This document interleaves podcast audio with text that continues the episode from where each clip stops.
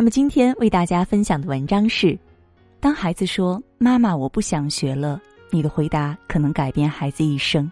一起来分享。前两天送孩子去书法班的时候，在小区门口看到一位妈妈，她正拽着孩子往车里进，孩子哭着挣扎：“我不想学舞蹈了，我不去了，太累了。”妈妈怒吼着：“你今天去也得去，不去也得给我去！”最终，孩子还是拗不过妈妈，上了车去学舞蹈。我不禁想到一个问题：到底该不该逼孩子一把呢？当孩子皱着眉头跟我们说：“妈妈，我不想学了”，我们又该如何应答呢？李亚鹏在一次访谈节目中聊起了自己的宝贝女儿李嫣。李嫣很喜欢弹钢琴，已经学了五六年的时间。但是去年的时候没有通过乐理知识考试，导致他考级失败。当天他很不开心，就发脾气说：“爸爸，我不学了。”当时的李亚鹏并没有多说什么。吃晚饭时，李亚鹏说了这么一段话：“你不想考乐理了，没问题。人生总要面临一些放弃和失败，就像我，我考交规考了两次都没过，但是你才十二岁。”你要不要让你人生的第一次放弃来得这么早啊？就是这段话让李嫣鼓起勇气，让钢琴老师又再次帮她报名考试。终于，今年四月份，李嫣顺利通过了考试。李亚鹏还兴奋地在微博上贴了一张李嫣弹钢琴的图片，并称她为贝多烟，很飒，有没有？所以，孩子，放弃这个筹码不要轻易用，否则你会错过你本该拥有的精彩。想想我小时候不喜欢上兴趣班，只不过是因为耽误了我玩游戏的时间而已。正如蔡康永所说：“十五岁觉得游泳难，放弃游泳；十八岁遇到一个你喜欢的人约你游泳，你只好说我不会；十八岁觉得英文难，放弃英文；二十八岁出现一个很棒。”但要会英文的工作，你只好说：“我不会。”人生前期越嫌麻烦，越懒得学，后来就越可能错过让你动心的人和事，错过新风景。孩子，不要让未来的自己懊悔当初为什么那么轻易放弃，不要让自己午夜梦回时心里全是不甘和后悔。电视剧《家有儿女》中有这样一段对话，刘星妈说。小时候给你报这班那班，想让你学，你自己不学呀？刘星回答：“我不愿意学，你就不让我学啦？那时候我还小，我还不懂事儿，难道您也不懂事儿吗？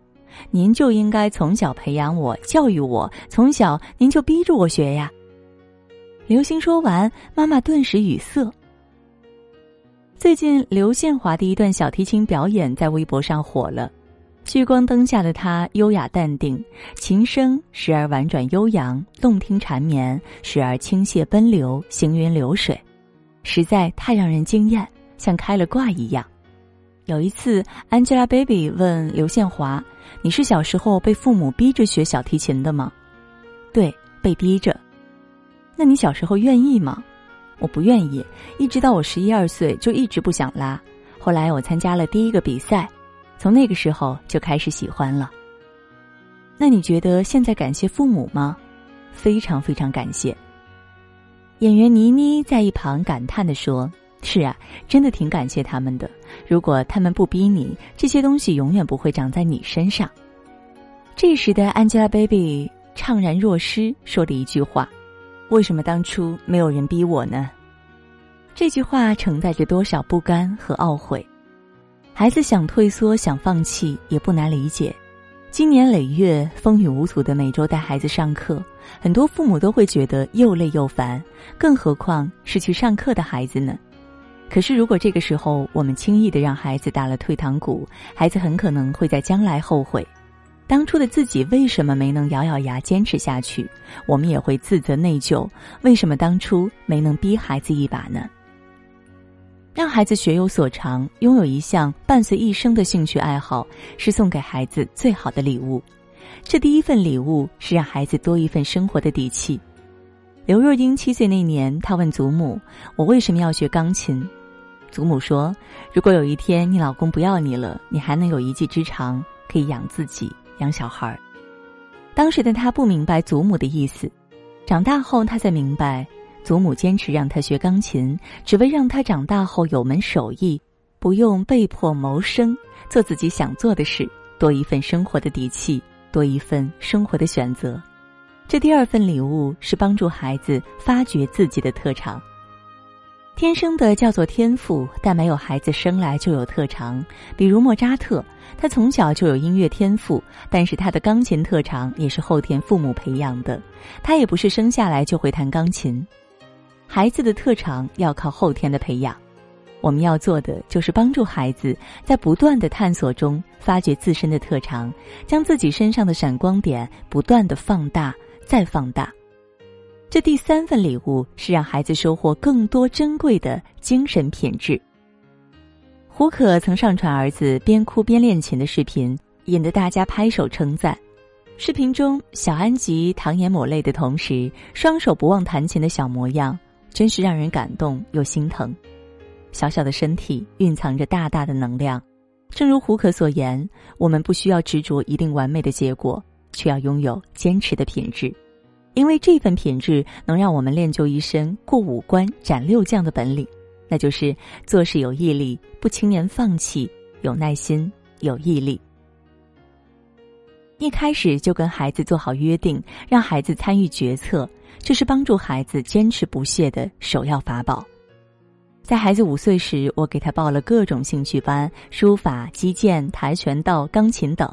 然后让他从这些里边选出自己最喜欢的一两个，坚持学下去。一个月过后，他做出了决定，选择了书法和钢琴。现在他已经坚持三年了。期间，他也曾经告诉我：“妈妈，我不想学钢琴了，好无聊啊。”我蹲下身看看他的眼睛，说：“孩子，你忘了当初我们拉钩做出的约定吗？你不想成为一个出尔反尔的人吧？你现在正在爬山。”坚持下去，你就能登顶，看到别人都看不到的风景。其次，就是要做好陪伴和鼓励。父母永远是孩子的榜样。当孩子在练习书法的时候，我陪在他身边；练习写作，还规定每天至少写一千字。有时候我也想偷懒，每当这个时候，孩子反而会过来劝导我：“妈妈，你不能半途而废哦。”最后，最重要的就是要有耐心。我们培养孩子不是为了让他成为专家，而是让他有机会活得更好。如果我们总是抱怨白花花银子扔进去，连个响声都没有，每周都要带你来练琴，我容易吗？你还不想来？你没良心啊！孩子会怎么想呢？那你就别花这个钱啊，在家歇着呀，我也不用这么累，有这功夫还不如看会儿动画片呢。父母都没有耐心，又怎么能怪孩子不能坚持呢？美国的一项研究发现，决定孩子未来的并不是智商，而是坚持。关于这种能力，罗振宇在《逻辑思维》里有一个很经典的说法：孩子都喜欢宠物，因为宠物可以给及时反馈。比如小狗，你一逗它，它马上就能向你摇尾巴。人性都是喜欢及时反馈的，孩子爱玩游戏也是这个原因。但是如果孩子将来要做成一件事，就必须有延迟满足的能力，就是能够忍得住。在不能马上看到具体成果的前提下，还能付出努力、坚持行动。没事的时候陪孩子一起栽花种草吧，今天浇浇水，明天浇浇水，表面上什么变化都没有，但是总有一天，孩子发现自己所有的努力没有白费。花开的那个瞬间，孩子就会明白，不能马上看到成果的努力，其实能带来更大的惊喜。小小的光亮就足够，在黑暗中指引方向。微微的眼神，却能够推开孤单，得到温暖。轻轻的歌唱，若有情，就能让人